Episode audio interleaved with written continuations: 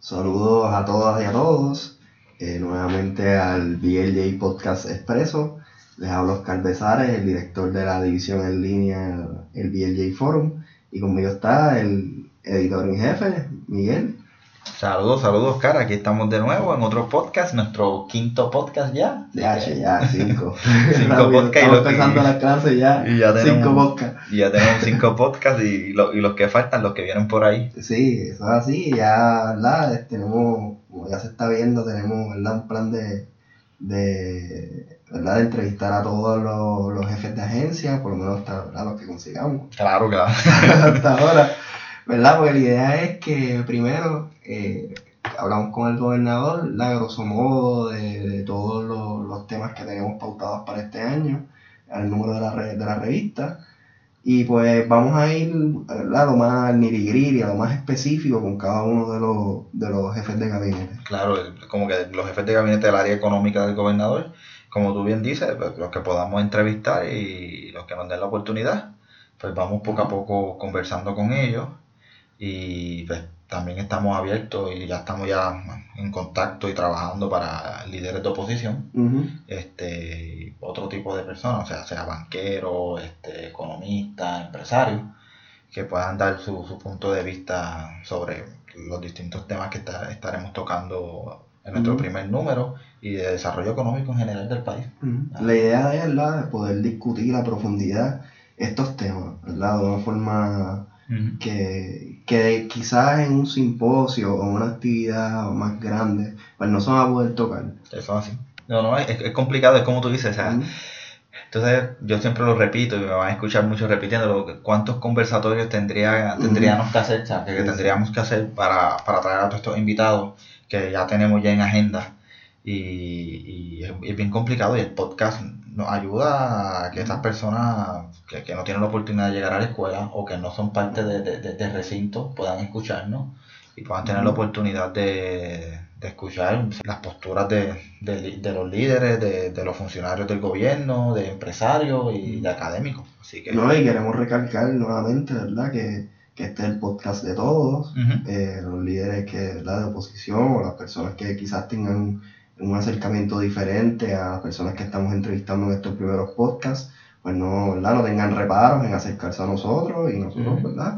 Sin, sin ningún problema los podemos entrevistar. La idea es que tengamos una visión más redonda, ¿verdad? De los temas que estamos abordando, no de un solo lado, sino de todos y pues que, el- que sea la persona que nos está escuchando quien decida, ¿verdad? Cuál es la postura que entiende que es más correcta y, y que tome una decisión que sea realmente informada. Sí, y, y tocamos distintos temas. Por ejemplo, el primer eh, episodio fue reforma contributiva desde el punto de vista eh, de un compañero estudiante de Derecho y. CPA.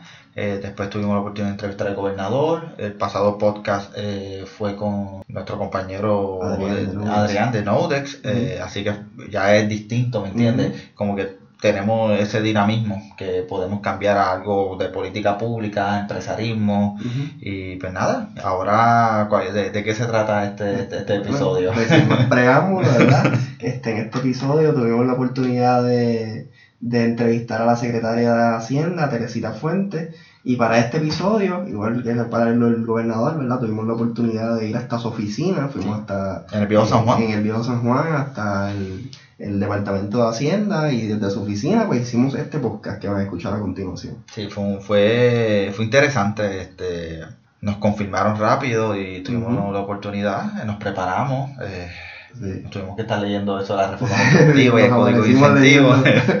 y llegamos allí. Sí. eh, y nos atendió, fue bien amable.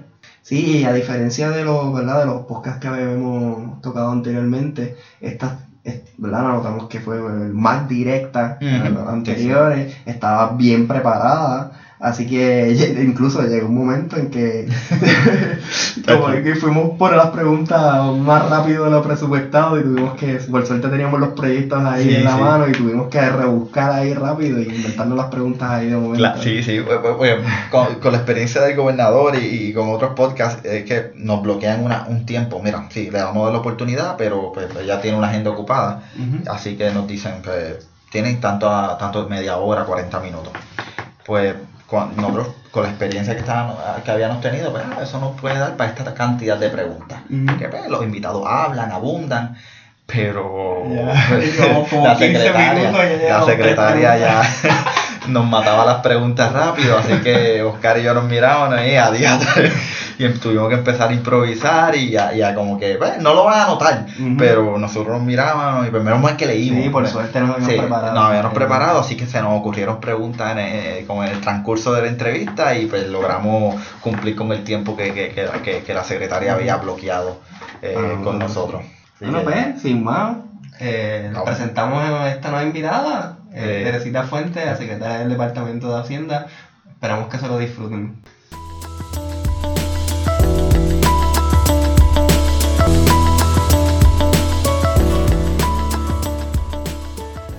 Saludos, buenos días. Le habla Miguel Rodríguez, editor en jefe del Business Law Journal. En la mañana de hoy me acompaña mi compañero eh, Oscar Besares, eh, director de la división digital del business. ¿Cómo estás, Oscar? Todo muy bien. Eh, está, contento de estar nuevamente en este magno podcast contigo. Eso así, en la, la, mañana de hoy tenemos la oportunidad y el honor de entrevistar a la secretaria de Hacienda, eh, Teresita Fuente, ¿cómo usted está hoy? Muy buenos días, muy bien, gracias a Dios y muchas gracias por invitarme. Gracias a usted por la oportunidad y pues la, esperamos ya conversar un poquito sobre la reforma y, cómo impacta el desarrollo económico y la visión del departamento en, ese ángulo. Bueno, pues secretaria, eh, ¿verdad? No hay, no hay forma fácil de tocar este tema, tenemos que pasarle el trago amargo de, de la primera, tenemos que hablar de la captación. Eh, el plan fiscal de la Junta de Control eh, señala que la creación de una cultura de evasión contributiva es un síntoma de, que, de lo que por años se ha aludido como los problemas endémicos de nuestro sistema tributario. La complejidad estructural, inactividad, inconsistencia interna, administración ineficiente y falta de fiscalización son uno de, los pocos temas que, de los temas que menciona la, eh, ¿verdad? el informe. Eh, y entonces le pregunto, ¿cómo el, ¿cómo el Departamento de Hacienda pretende curar la evasión contributiva? ¿Cuenta con el personal, la tecnología y los recursos para hacerlo? Bueno, ciertamente estoy de acuerdo con ustedes, la evasión contributiva es un mal eh, que desgraciadamente nuestro país eh, ha estado sufriendo y es una de las causas por la cual se erosionan los impuestos. Es una de las razones por la cual en muchas ocasiones tú ves un impuesto comportándose de una forma tal que cada año en vez de producirte más recaudos va mermando, como es por ejemplo la historia del arbitrio. Y la razón por la cual el sistema de arbitrio, que es un impuesto indirecto, fue modificado y nos movimos a un impuesto sobre las ventas. Eh, si miras las tablas a través de los años, ese impuesto venía decreciendo año tras año. Así que desgraciadamente evasión es un problema eh, en nuestro sistema. A través de los años igualmente el Departamento de Hacienda ha perdido recursos y a la misma vez ha seguido utilizando sistemas computadorizados que ya hoy en día son obsoletos. En la medida en que tú tienes esa combinación de sistemas que ya no funcionan como deberían porque están hechos para cierto número de años irse actualizando y tienes una falta de personal para poder fiscalizar, pues tienes la tormenta perfecta eh, por la cual la evasión sigue eh, en aumento. Y eso es parte de lo que se quiere atender con la reforma contributiva. Y en ese sentido, no hay una solución perfecta para todo, pero ciertamente tenemos la esperanza que esta reforma eh, trate de resolver en parte el problema de la evasión. Esto no es algo que se resuelve eh, en un año ni con una reforma, esto conlleva un esfuerzo hasta multisectorial. Em, la reforma tiene unos componentes que incluyen un sistema eh, computadorizado que se llama Suri, que ya está eh, implementado en el departamento y que está en etapa de seguir creciendo y desarrollándose. Ese sistema es la esperanza que tenemos ahora de sustituir lo que por más de 20 años ha sido el sistema que usa de administración fiscal el Departamento de Hacienda y que hoy en día está obsoleto. Así que Suri es uno de los elementos que junto con la reforma contributiva nos va a ayudar. ¿Y cómo nos puede ayudar la reforma contributiva? Pues en ese sentido la reforma está contemplada para que tú puedas reclamar deducciones en tanto y en cuanto esas, esas, esos gastos o esos pagos que se han hecho han sido reportados.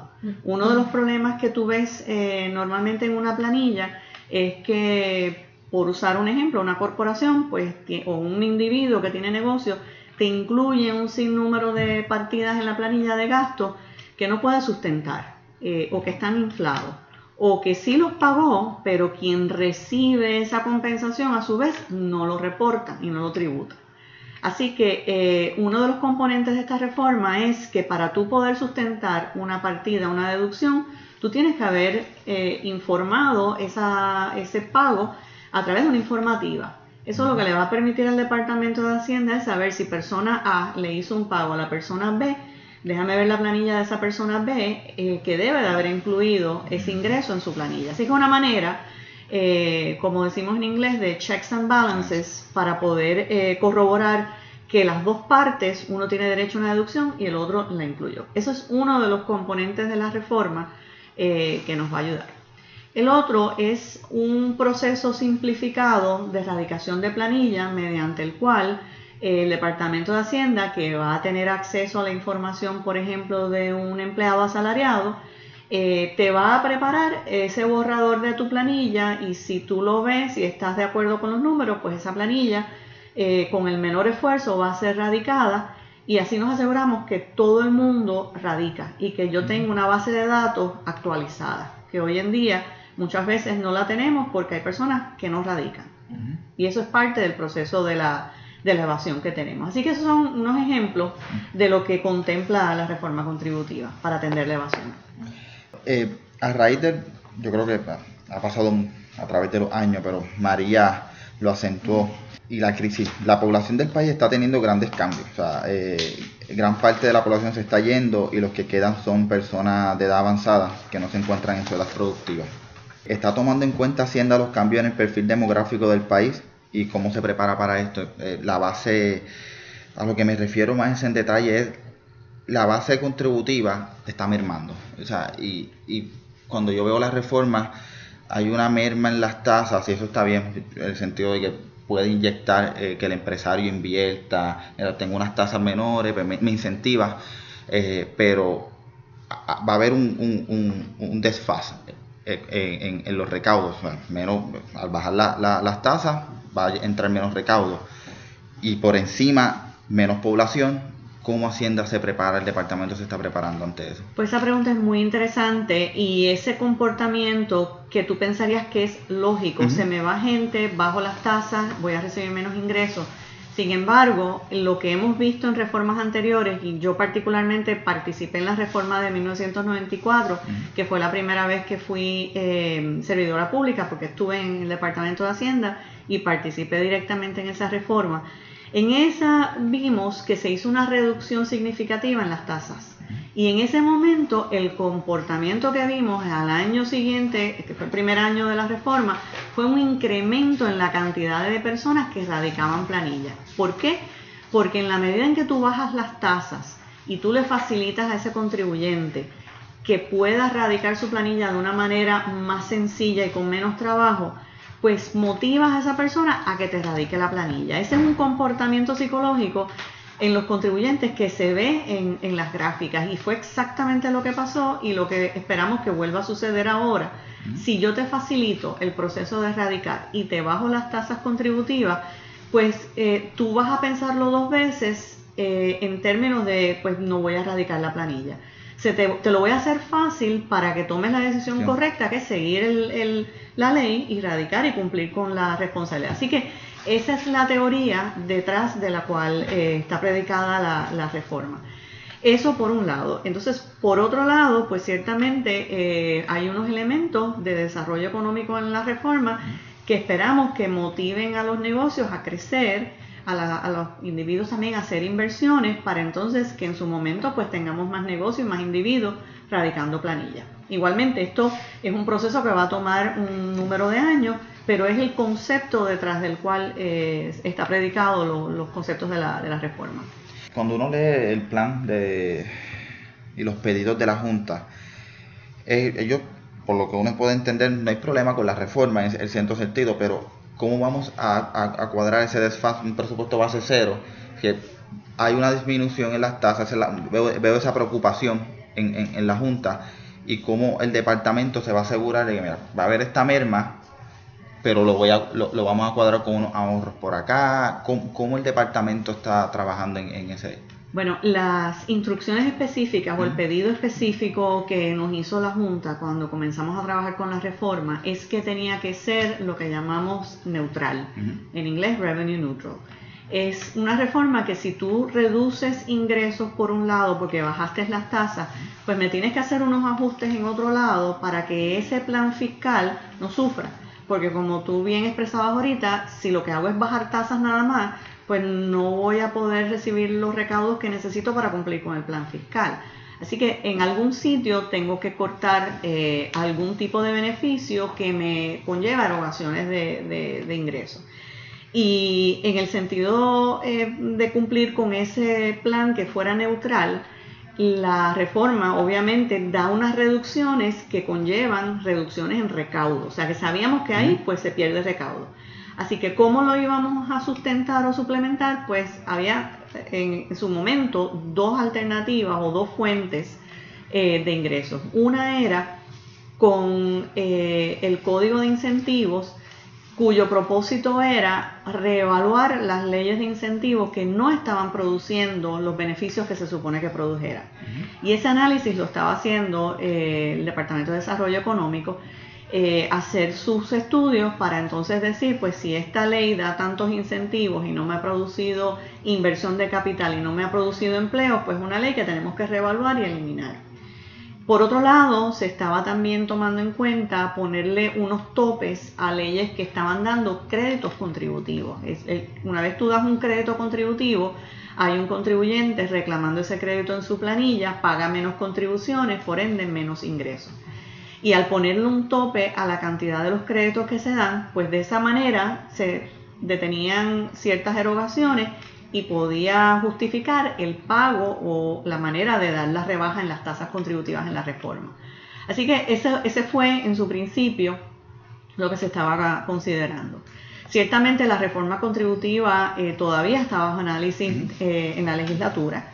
Eh, parte de las discusiones que tenemos con ellos es tratar de dar la mayor cantidad de alivios manteniendo el concepto de neutralidad que es el que nos pide y nos requiere la Junta de Control Fiscal. Y de hecho tan reciente como anoche eh, ellos emitieron una nueva carta donde están enfatizando eh, precisamente que para ellos mantener la reforma en el plan fiscal tiene que ser neutral. Así que eh, la administración tiene que asegurarse de que cualquier rebaja y cualquier beneficio que demos tiene que tener una forma de, pagarse con el corte eh, en otra parte del plan fiscal.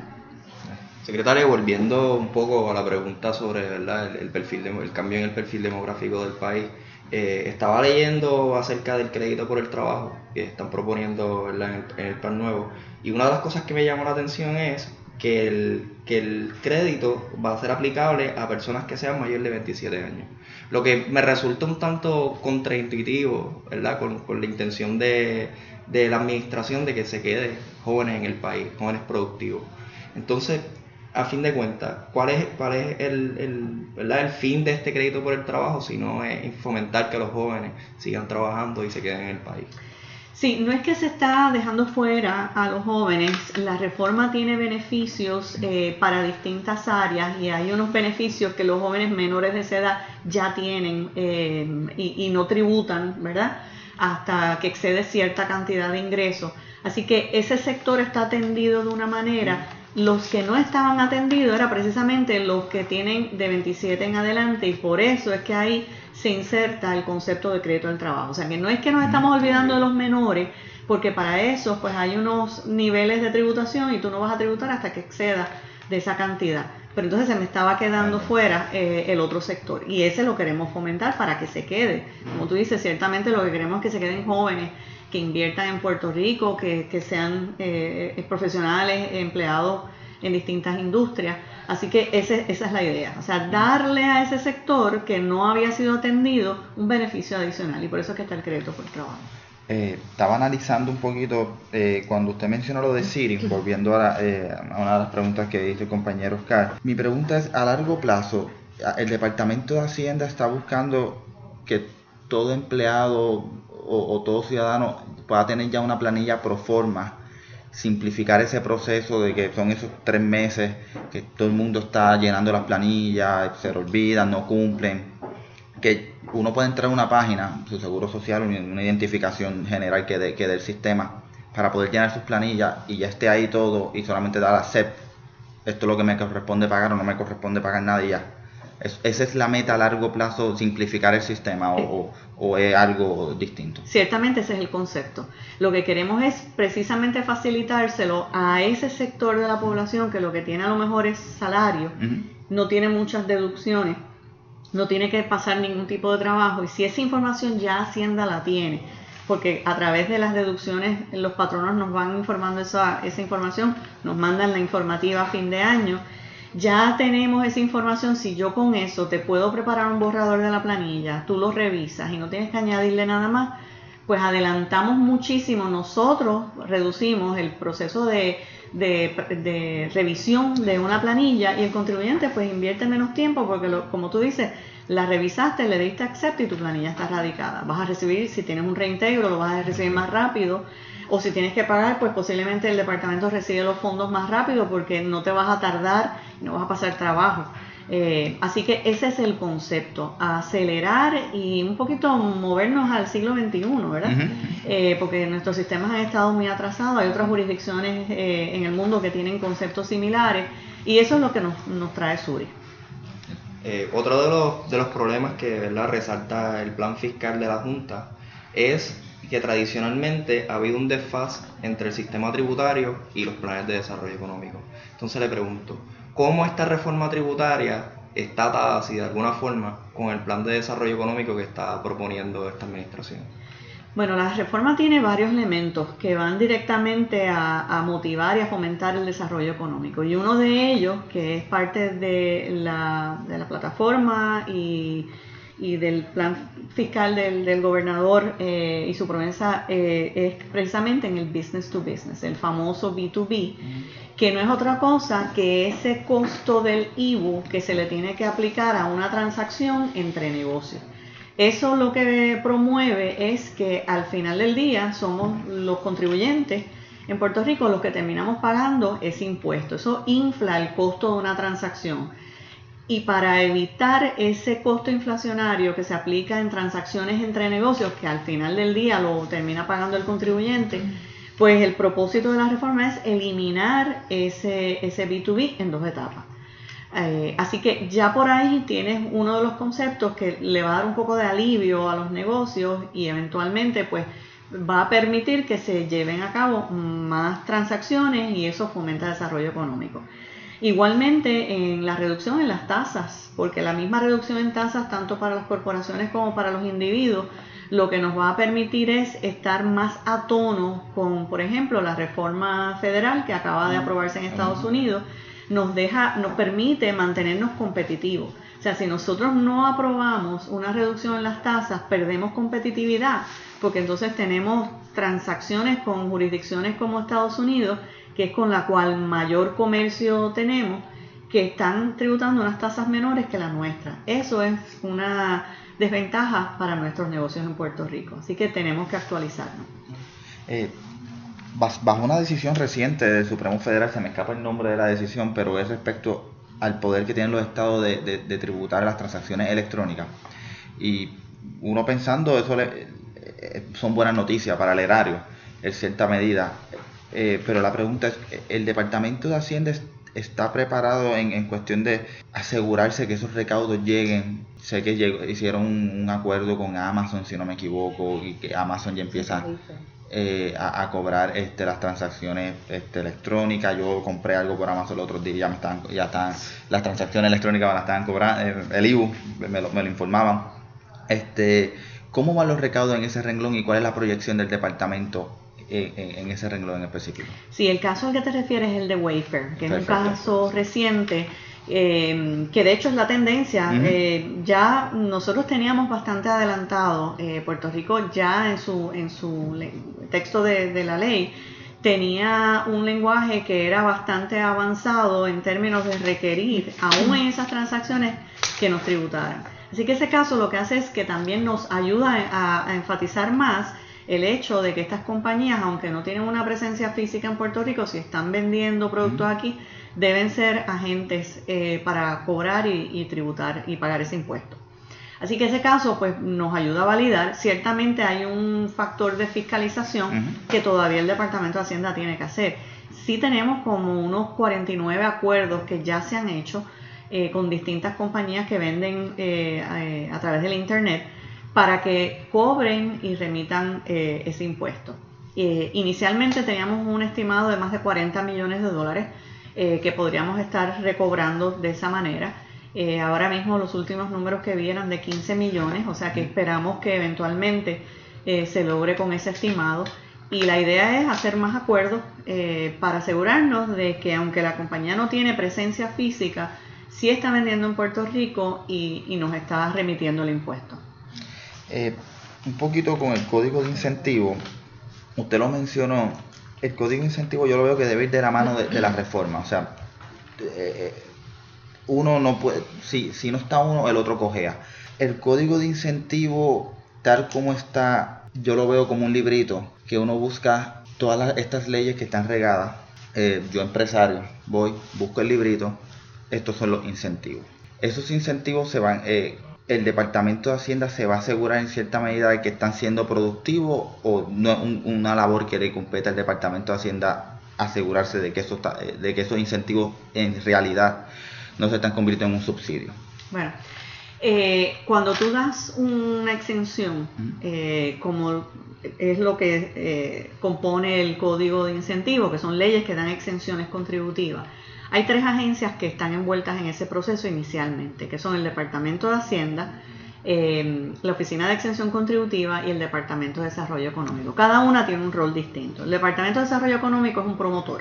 Ese es el que atrae los negocios y le ofrece darle los incentivos. La Oficina de Exención Contributiva es el custodio de esos decretos, es el por decirlo así, el rol más legal en términos de esto es lo que establece la ley y esto es lo que se te puede dar y, tienes que cumplir con estos requisitos. Ese documento, que es un decreto, es un contrato. Y el, la persona que eh, se le da uno de estos incentivos tiene que cumplir con lo que requiere ese contrato. Entonces está el rol del Departamento de Hacienda, que es el fiscalizador si en, la, en el proceso de fiscalizar eh, vemos una compañía que tiene un decreto de exención que dijo que iba a generar 500 empleos eh, y su decreto está predicado sobre eso y que tenía que haber hecho una inversión de un millón de dólares, por decir un ejemplo, pues le toca al Departamento de, de, Hacienda verificar que en efecto generó los 500 empleos, hizo la inversión de un millón de dólares y tendría derecho a su tasa reducida y no va a tributar a una tasa mayor. Eh, en la medida en que eso no se cumpla, em, pues técnicamente se podría revocar un decreto. Esa es la parte de fiscalización que nos toca en el Departamento de Hacienda eh, y ciertamente una de las cosas que, que hay que hacer tal vez con más rigurosidad es que en el proceso de dar y otorgar un decreto, pues se tiene que verificar bien la actividad que se está llevando a cabo o que se pretende llevar a cabo y ese plan que tiene ese negocio en términos de em, la inversión que va a hacer y los empleos que va a generar. ¿Por qué? Porque una de las cosas que la Junta de, Control Fiscal nos está pidiendo es precisamente que ejerzamos mucho más control eh, antes de dar un decreto. Y una de las cosas que hay que ver es el impacto a largo plazo de ese negocio, porque el, en efecto el gobierno está subsidiando ese negocio al darle una tasa reducida y lo que se espera es que ese negocio crezca, que produzca, que pague sus contribuciones y que cumpla con lo que dice ese decreto. Así que em, en ese sentido estoy de acuerdo que las tres agencias juegan un rol primordial y posiblemente el más importante después que se da un decreto es el de Hacienda, que es el que nos toca fiscalizar. Eh, otro de los aspectos del plan que me, me resultó bastante interesante es que presenta una serie de deducciones y exenciones si el ciudadano llena la planilla con un CPA. Entonces me gustaría, en la medida de lo posible, que explique en qué consisten estas excepciones y deducciones y qué es lo que buscan. Sí. Eh, una de las cosas que hemos visto, eh, eh, hablando, y, esto amarra un poco con el tema de la evasión que, que, estábamos hablando anteriormente, es que hay muchas planillas que se radican con mucha información que no está debidamente validada. y hay pues contribuyentes que, que, preparan sus planillas debidamente, pero hay otros que no las preparan. Entonces tú ves planillas con unas pérdidas por un sinnúmero de años que eh, cualquier CPA o cualquier persona de negocio sabe que un negocio no puede subsistir con tantos años en pérdidas. Tú puedes generar unas pérdidas los primeros años, pero ¿cómo tú puedes sostener un negocio con tantos años en pérdida? Y cuando tú ves esas tendencias de negocios con volúmenes de millones de dólares que consistentemente tienen pérdida o, te pagan una cantidad irrisoria, pues tú sabes que hay un problema endémico.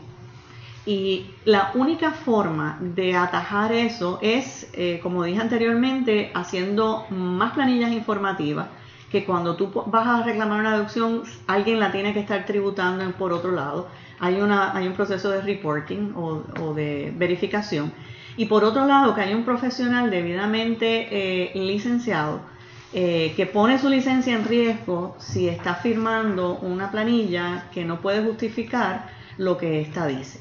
Eso no quiere decir que se está favoreciendo a los CPAs, eso no quiere decir que si no eres CPA no puedes llenar una planilla, un abogado puede llenar una planilla, pero igualmente tiene una licencia que está poniendo en riesgo. Eh, eso no quiere decir que estamos perjudicando a los contables que no tienen ningún tipo de licencia. ¿Por qué? Porque hay taller para todo el mundo. O sea, ese contable que no puede firmar una planilla porque no tiene su licencia, no se sentó a coger el examen de CPA, va a tener taller en la medida en que va a haber mucha necesidad de preparar informativas. Y si, esa persona eh, eh, participa en ese proceso de llenar las informativas para que los negocios puedan reclamar esas deducciones, pues yo creo que hay taller para todo el mundo en ese sentido. Cualquier negocio eh, que tenga más de un millón de dólares en volumen, ya de por sí necesita un CPA, necesita estado financiero certificado, porque es un requisito que ya existía. Así que esto lo único que estamos tratando es de formalizar un poquito más un proceso que estaba un poco eh, a la deriva. Eh, y el que ya venía obligado a tener estados financieros, esto no le pone ni un, ni un costo adicional porque de por sí ya venía obligado a hacerlo. Así que eh, yo creo que de esa manera atendemos la necesidad de fiscalizar un poquito más para que los recaudos se den y podamos resolver la salud fiscal de este pueblo. Sí, también en la reforma estaba, le daban una alternativa, o sea, o podía irse por la vía regular, y uno presentaba las deducciones y todo con certificado con un CPA o este se, como yo digo se entregaba la retención en el origen a una tasa eh, por lo que yo entendí preestablecida y el departamento iba, iba a estar eh, reteniendo a través del año y al final le mandaban una planilla esto está aceptaba y, y, y, emitía el pago.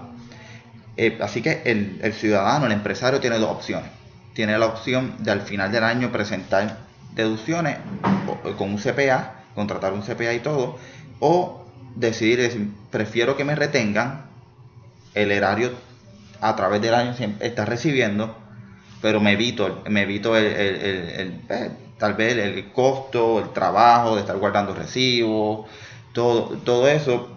Eh, ¿Cuál fue el estudio detrás de, esa, alternativa la veo bien en el sentido de que si yo soy un empresario, yo vengo de familia eh, comercial y de comerciante, mis padres tienen negocio y una de las quejas que siempre ellos tienen es, mira, me gustaría que el sistema fuera más simple porque gasto muchas horas este, yo administrativamente guardando recibo y todo para justificar al final del año. Y eso quita tiempo y tiempo es dinero. Si yo no estoy en el counter vendiendo, y estoy atrás de la oficina eh, eh, haciendo recibo y guardando todo, el papi me dice, pierdo, pierdo, pierdo dinero, porque en el counter es que hago chavo. Eh, y cuando veo esto de la reforma, esta parte de la reforma me pareció interesante y no sé cuál era la visión detrás de la misma y me gustaría que usted abundara un poquito más. Claro, eh, eh, precisamente la simplificación. Eh, parte de los, de los estudios que hicimos, y se hicieron muchas simulaciones económicas, tanto en las tablas para bajar las tasas, como en este caso, de tener unas ideas de cuánto más o menos es el margen de ganancia de los negocios y cuánto debería de ser la tasa efectiva en el caso de una ganancia X eh, en cierta industria. Así que al ir haciendo esas simulaciones, eh, llegamos a unos porcientos que eran más o menos generales para poder determinar las dos opciones bajo las cuales tú puedes radicar una planilla. Y como tú muy bien explicaste, tú podías tener una planilla que si no querías pasar por el trabajo de las informativas y del CPA eh, y todo ese tipo de cosas, podías hacer una planilla con una tasa específica, que es esta que estamos incluyendo, eh, mediante la cual no tienes que presentar más eh, deducciones ni tienes que presentar más estado financiero, te vas con esa tasa fija, tributaste, simplificaste el proceso y cumpliste con tu responsabilidad. Así que es, es una forma eh, para hacérselo atractivo a los negocios que puedan preparar y radicar una planilla de forma rápida, llegando los ingresos que nosotros entendemos que deben ser razonables para un negocio en una industria particular. Eh, y estoy segura que es una opción que va a ser muy atractiva eh, porque igual que tú mencionas el ejemplo de tu papá, yo antes de ser empleada eh, como soy ahora en el Departamento de Hacienda, también fui consultora. Y si me hubiesen dado esta opción en aquel momento, rápidamente lo hubiese escogido porque me facilita, como tú dices, el estar guardando recibos, el estar eh, haciendo una planilla que posiblemente es mucho más complicada que si me voy con una tasa única y particularmente la aplico a los ingresos y ya salí del, proceso de erradicación. Claro, uno, en eh, la tasa única uno puede decir, mira, pago un poquito más que con la tasa regular, pero cuando uno lo ve a la larga, lo que yo, lo que yo miro es, me ahorro en contratar un CPA, en guardar el recibo, las horas que no, que no, que, no estoy este, trabajando y que le dedico horas de dinero, horas, horas que le estoy dedicando en lo administrativo del negocio, pues compensa en, el aumento de la tasa. Y te sorprendería que por las simulaciones que hicimos, estoy segura de que esa tasa va a ser mucho más, eh, eh, más baja de lo que de otra manera hubiese tributado ese negocio. Porque hicimos las simulaciones y yo te aseguro que van a haber muchos contribuyentes que van a tributar menos. Secretaria, gracias por su tiempo, por la oportunidad. Este ha sido un placer. Yo sé que los compañeros en la Escuela de Derecho le va a ser útil. Eh, esperamos que en la medida que la reforma vaya evolucionando y, el Senado la evalúe y con los cambios que, entienda que, sean pertinentes, eh, podamos en, uno, en una futura ocasión conversar con usted y ver eh, otros proyectos encaminados en, pos de, desarrollo económico y simplificar el sistema tributario, que como bien decía el profesor Díaz Olivo, para que un sistema tributario sea eh, excelente y funcione, tiene que ser simple. O sea, tiene que ser un sistema que, sea claro, que el contribuyente de a pie lo pueda ver y pueda saber cuándo es que eh, cómo debo cumplir, qué es lo que esperan de mí, qué es lo que esperan que yo tribute y que se le haga fácil. Así que con esa mentalidad y, esperamos que, el gobierno encamine esto, como dice Roma no se construye en un día, pero que vaya, que poco a poco vayan tras esa meta. Agradecido este, de parte del Business Law Journal este, tenemos el podcast a, su disposición. Así que gracias por la oportunidad. Pues muchas gracias por la invitación y estoy a sus órdenes para una futura ocasión.